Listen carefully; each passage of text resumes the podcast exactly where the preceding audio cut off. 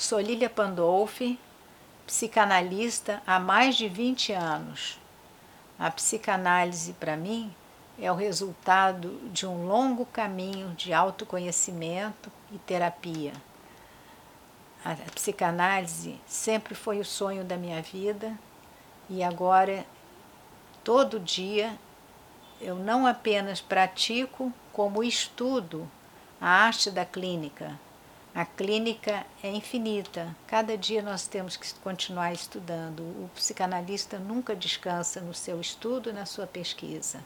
Tenho o maior prazer na minha profissão. E eu vou apresentar então agora um vídeo sobre psicanálise, sobre autoconhecimento e também, pelo meu lado mais pessoal, espiritualidade. Desde muito cedo eu busquei um sentido para a vida o que, que eu estou fazendo aqui?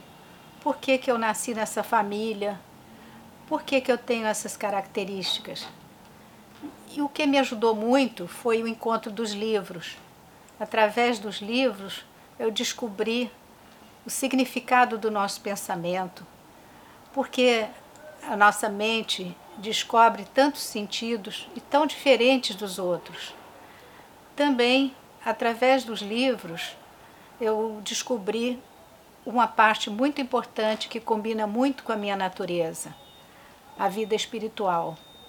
É, o sentido da razão de não só existir para comer, beber, fazer sexo, procriar e um dia morrer, mas a razão de a gente ter um sentido maior na nossa vida, nossa passagem por esse planeta. E isso tem norteado a minha vida sempre é o poder da fé. Se por um lado os livros foram o caminho para mim, eu hoje uso os livros como uma forma de transmitir tudo aquilo que eu tenho aprendido na minha vida. Assim como foi através dos livros que eu descobri o sentido da minha vida, eu também descobri os livros como um caminho para transmitir tudo aquilo que eu aprendi. Eu tenho aprendido muito através da psicanálise e da filosofia de vida. Então, esses últimos são os mais recentes são a psicanálise e esoterismo e a busca do conhecimento através da psicanálise. Eles se encontram na Amazon. Através deles, eu revelo como funciona a clínica, como se adapta os conhecimentos da psicanálise a uma maneira mais prática de viver, de resolver problemas. E são livros que realmente revelam tudo aquilo que eu gostaria de transmitir e de deixar como passagem pelo que eu conheço. Um dos textos mais lindos que eu já li é o do poeta John Donne, do século XVI. Ele abre o livro Por Quem os Sinos Dobram, que depois desse livro até virou filme famoso. Ele diz assim: se um pedaço do continente for arrancado pelo mar, o continente ficará um pouco diminuído. Assim também, se um homem morre, toda a humanidade diminui de alguma forma. Por isso, nunca perguntes por quem os sinos dobram. Eles dobram por ti. Eu vou falar um pouco agora da origem da psicanálise. Três grandes descobertas abalaram a vaidade humana. A primeira foi quando Copérnico, no século XV ainda, informou aos habitantes do planeta que a Terra não era o centro do universo, como pensavam. A segunda, no século XIX, foi Darwin, quando ele disse, depois de muitas pesquisas da evolução humana, que o homem descendia de uma raça bem próxima à do macaco. Inaugurando o século XX, em 1900, Freud lançou seu livro A Interpretação dos Sonhos, onde ele informa que o pensamento humano não é o que decide o seu destino, que existe uma instância muito mais profunda que orienta o pensamento do homem, o inconsciente. O ego não é senhor da própria casa. Um dos primeiros temas que me atrai no meu trabalho é o relacionamento entre as pessoas. Por quê? na psicanálise nos leva a nos conhecermos melhor. Quando você aprende a se observar, a ter coragem de perceber que muitas coisas que acontecem na sua vida não são obras do destino, da sorte, mas são acontecimentos provocados por nós mesmos.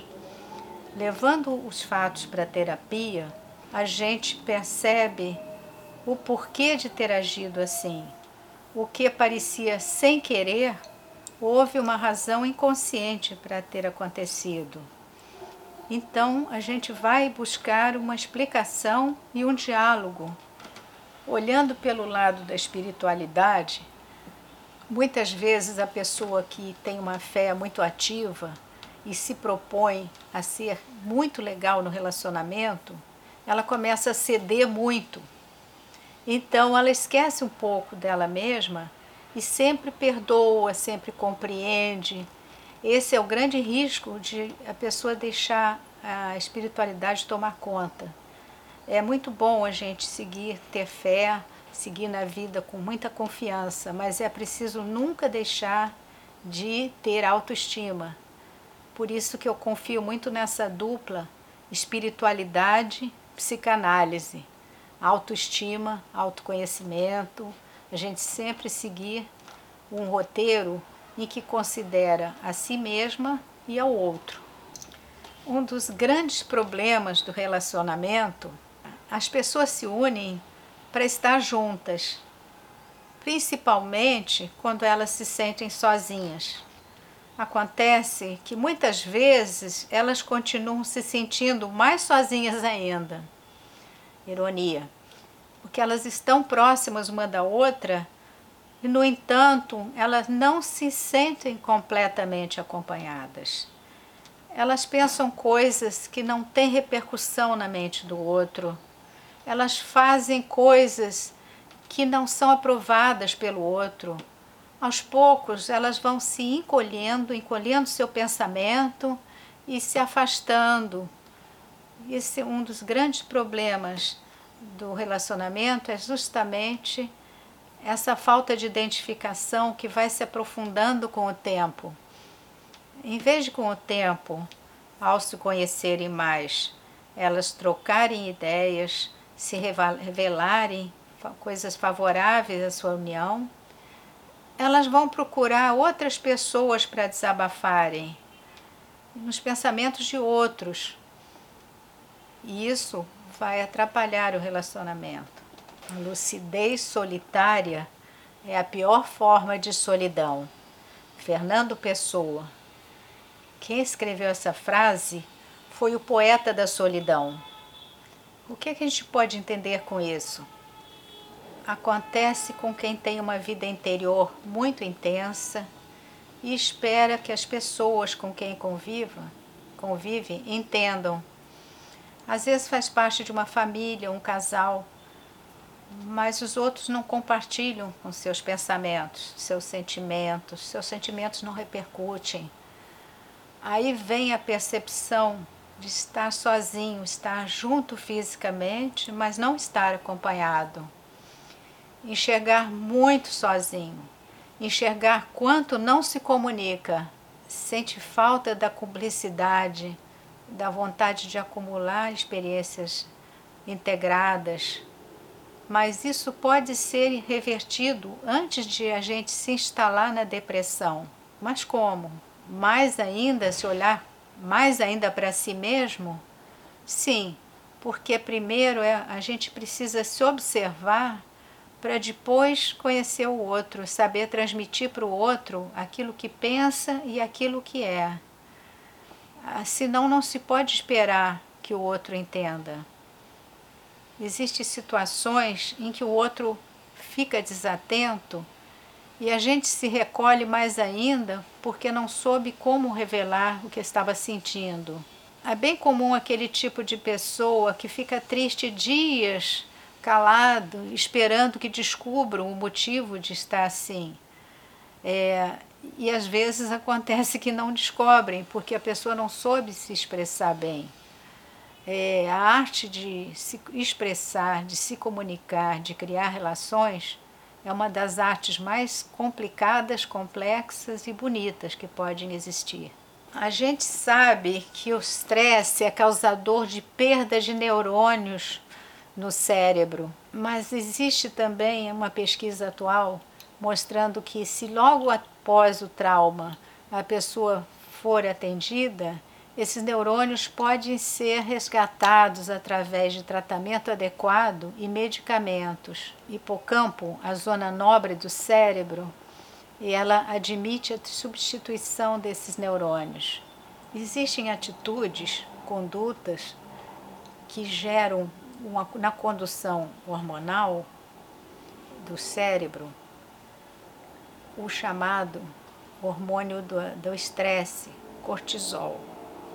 São posturas de raiva, ódio, inveja, insatisfação, depressão. Em oposição a atitudes positivas como a serenidade, o afeto, o carinho, a boa disposição com o próximo. Essas atitudes, elas desenvolvem a produção de serotonina, que é o hormônio do prazer. O hormônio do prazer vai gerar um aumento de imunidade. Isso é a base de uma saúde e de uma medicina preventiva. Então, como gerar esse tipo de conduta? Através de duas práticas. Pela terapia, desabafando, falando, verbalizando aquilo que incomoda, descobrindo saídas para os problemas. E pela espiritualidade, ou pela, pela prática saudável, fazendo exercícios diariamente, fazendo meditação. Esses são caminhos para a cura, para uma vida saudável e a tão desejada medicina preventiva. Substituir os medicamentos por atitudes saudáveis. Sobre o estresse, Freud falou não especificamente sobre estresse, que essa, essa palavra é mais da moda, mas sobre ansiedade. O que dentro de ti te mata, fora de ti te cura. Ele estava se referindo à verbalização, a gente falar os problemas para se curar. E também eu quero citar a frase do grande professor de yoga, criador da bioginástica, professor Orlando Cane, em que ele sempre diz para os alunos: vocês não imaginam o poder interior que vocês têm. É um tema que me encanta, qualidade de vida na maturidade, que Marais Rosa escreveu. O único dever é lutar ferozmente para produzir no tempo de cada dia o máximo de eternidade. Olha que lindo! Significar o tempo, estender o gosto pela vida em tudo que nós fazemos. Manter-se jovem é não desistir de fazer o que gosta, porque atingir um certo número de idade, deixar de fazer uma coisa ou outra, como se fosse uma condenação. Por isso que eu sou contra toda hora citar o número da, da idade, porque parece que a pessoa tem que entrar numa tabela Passou um certo número, não pode mais fazer aquilo. O ser humano tem que estar vivo sempre, fazer tudo o que gosta, prosseguir até o final. O descanso é para os mortos. Pois é, felicidade é uma postura, é uma atitude de vida. Eu gosto muito da história de um reizinho, um reino muito pequeno, era ele, a mulher e a filha. Esse reino às vezes acontecia tudo lá, vinha peste, eles perdiam tudo, as pessoas ficavam doentes, mas alguns sobreviviam, eles recomeçavam sempre, que é o segredo de tudo, recomeçar sempre. A palavra da moda, resiliência, ter coragem de recomeçar.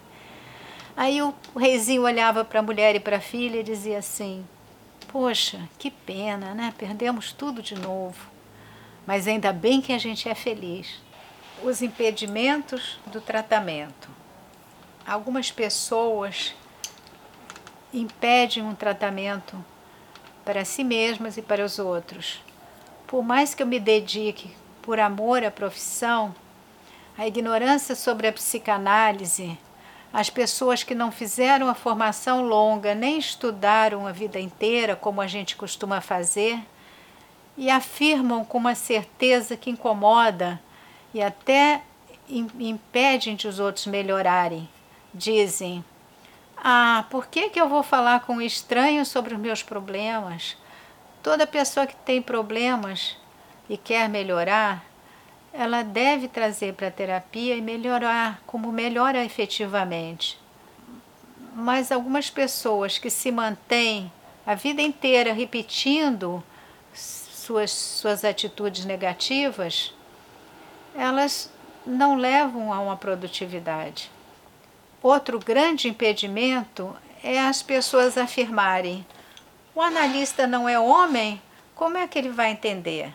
Ou ela não é gay, como que vai entender a vida do gay? Ela não tem filhos, como vai entender uma criança? A gente se especializa para tratar nas causas dos problemas das neuroses. A gente não precisa ter vivido tudo para saber. Por exemplo, um doente não vai procurar um médico porque ele tem a doença que ele sofre. Um médico não precisa ter todas as doenças para tratar de seus pacientes. Um psiquiatra não precisa ter sido psicótico para atender um psicótico. É preciso haver a empatia, mas não a identificação. Pois, por exemplo, uma psicanalista que perdeu um filho e ela vai atender uma mulher que perdeu um filho, ela não precisa se identificar e, e vivenciar com a presença dessa mulher tudo que ela passou. Ela tem que fazer um trabalho, como é feito na formação, para se desidentificar. Ela precisa atender a pessoa como um ser que está conhecendo agora, no momento em que chega ao seu consultório, e ter a estrutura emocional para não se misturar aos problemas da paciente. Orgulho e arrogância. Outro grande impedimento para que o tratamento seja bem sucedido é o orgulho.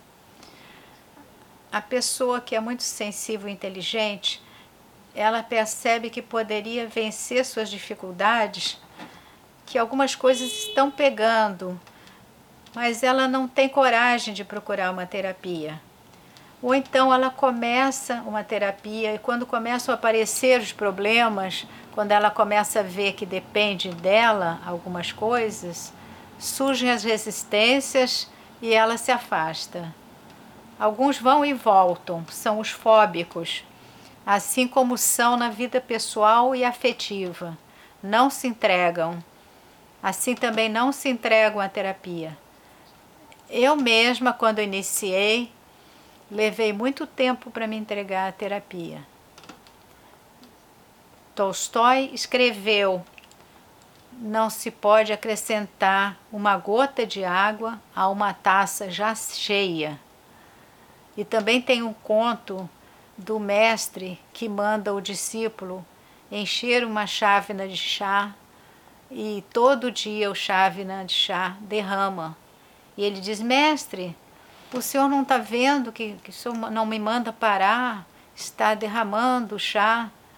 Aí ele disse assim: É assim também a sua vaidade. Você quer aprender, mas você não se esvazia dos seus conhecimentos antigos. Como é que você pode aprender alguma coisa nova? A arrogância também, a palavra arrogância é muito interessante. O a, que significa em grego negação, ele, ele e arrogância, né, de rogar, a palavra sugere.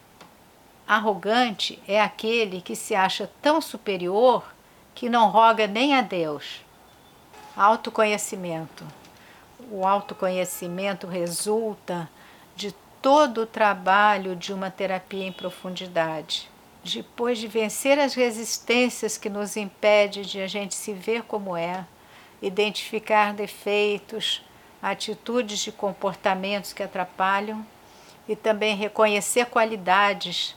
nossos valores e potencial, ter percebido que foi muito difícil adotar novas atitudes e se gostar e admirar, porque tinha sempre a imagem, às vezes, que recebeu da sua criação. Como se sentir competente se durante a infância toda o viu? Ele é um vagabundo, um burro, um imprestável. Ou o contrário, como reconhecer suas falhas se cresceu sendo cobrado para ser perfeito, só ver o seu lado bom, fingir que é perfeito? Existe também uma grande diferença entre tentar ser bem-sucedido seguindo aquelas regras de livros de autoajuda, aquela obrigação de ser positivo o tempo todo, impede a pessoa de reconhecer que primeiro precisa enxergar as dificuldades. Primeiro a gente precisa partir da sua realidade para depois criar uma imagem de super sucesso. Na nossa imaginação, quem vê nossos defeitos e conhece nossas limitações não vai mais gostar de nós. Por isso que a gente reage tanto a algum tipo de crítica. Mas é a partir da crítica que a gente vai chegar a uma realidade. Então, é, os livros de autoajuda, muitas vezes, eles só são úteis depois que você partiu e aceitou a sua realidade. Mas é muito perigoso partir para a fantasia da autoajuda sem ter uma consciência de tudo que acontece na sua vida para valer. Concluindo, primeiro, para se chegar ao autoconhecimento, existe essa longa busca, mas é o autoconhecimento que vai nos dar oportunidade de viver dentro de uma realidade melhor, admitindo, claro, nossas fantasias, sabendo que a cada momento temos que improvisar um pouco para viver bem. Nada se pode programar para a vida inteira, mas a gente tendo confiança de, que a cada dia consegue dar conta daquilo que vai aparecendo, como numa dança, seguindo a intuição seguindo a música que aparece, seguindo o ritmo o compasso da vida. Falando de psicanálise, autoconhecimento, terapia em geral, eu posso dizer que eu vejo a vida como uma grande dança, onde sempre existe a surpresa de uma frase musical nova. Então temos, temos que estar sempre disponíveis para improvisar, não existe forma de se programar tudo. Temos que aprender a viver cada dia com uma meta, buscar a felicidade. Por isso, se o caminho que eu descobri tão bonito através da psicanálise e também na fé em Deus me fez bem, por que não transmitir para todas as pessoas com quem eu entro em contato essa mensagem. Vamos buscar a felicidade, vamos acreditar, primeiro em nós mesmos e depois em tudo que nos cerca. Vamos encontrar a verdade da vida. Eu espero que eu tenha passado a minha mensagem para você. Até um próximo vídeo.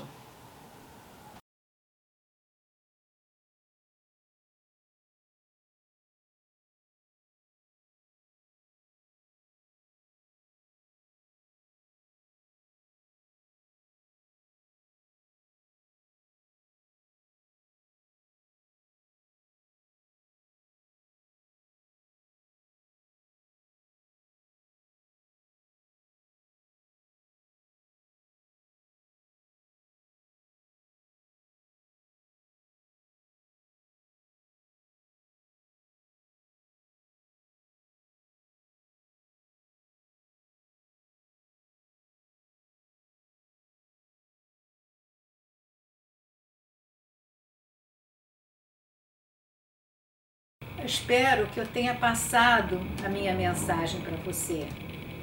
Até um próximo vídeo.